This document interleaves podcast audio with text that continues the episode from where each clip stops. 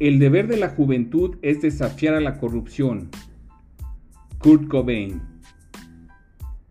Como consecuencia de los escándalos de corrupción en México, conocidos como la Casa Blanca, la Casa de Malinalco, la estafa maestra, entre otros, y luego de una gran movilización de actores de la sociedad civil y el gobierno, el 27 de mayo de 2015 se publicó en el Diario Oficial de la Federación la reforma constitucional que creó el Sistema Nacional Anticorrupción.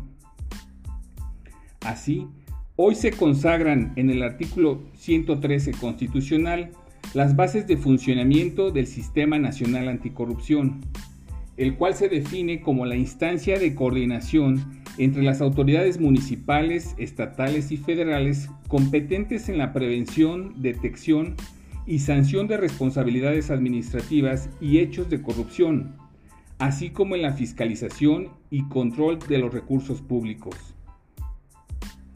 Derivado de la reforma constitucional y de la creación del Sistema Nacional Anticorrupción, se publicaron nuevas leyes y se reformaron algunas ya existentes en materia de faltas administrativas y hechos de corrupción.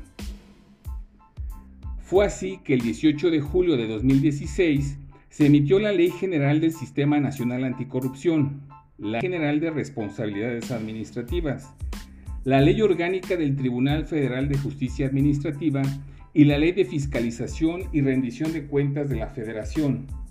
En esa misma fecha, también se reformaron la Ley Orgánica de la Procuraduría General de la República, el Código Penal Federal y la Ley Orgánica de la Administración Pública Federal.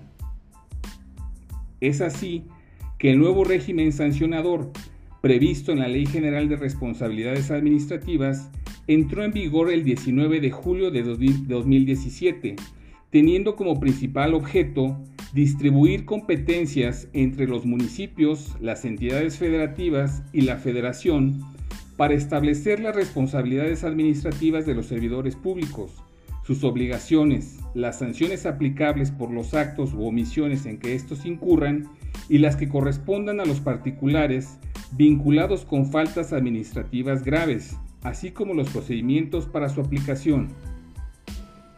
¿Cuáles son entonces los objetivos de la nueva Ley General de Responsabilidades Administrativas? Son los siguientes. Primero, establecer los principios y obligaciones que rijan la actuación de los servidores públicos. Segundo, establecer las faltas administrativas graves y no graves de los servidores públicos, las sanciones aplicables a las mismas, así como los procedimientos para su aplicación y las facultades de las autoridades competentes para tal efecto. Tercero, establecer las sanciones por la comisión de faltas de particulares, así como los procedimientos para su aplicación y las facultades de las autoridades competentes para ello.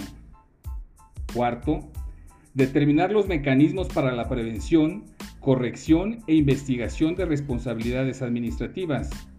Y quinto, crear las bases para que todo ente público establezca políticas eficaces de ética pública y responsabilidad en el servicio público. Sígueme en Twitter en arroba Adolfo Franco G y en mi canal de YouTube. Hasta la próxima.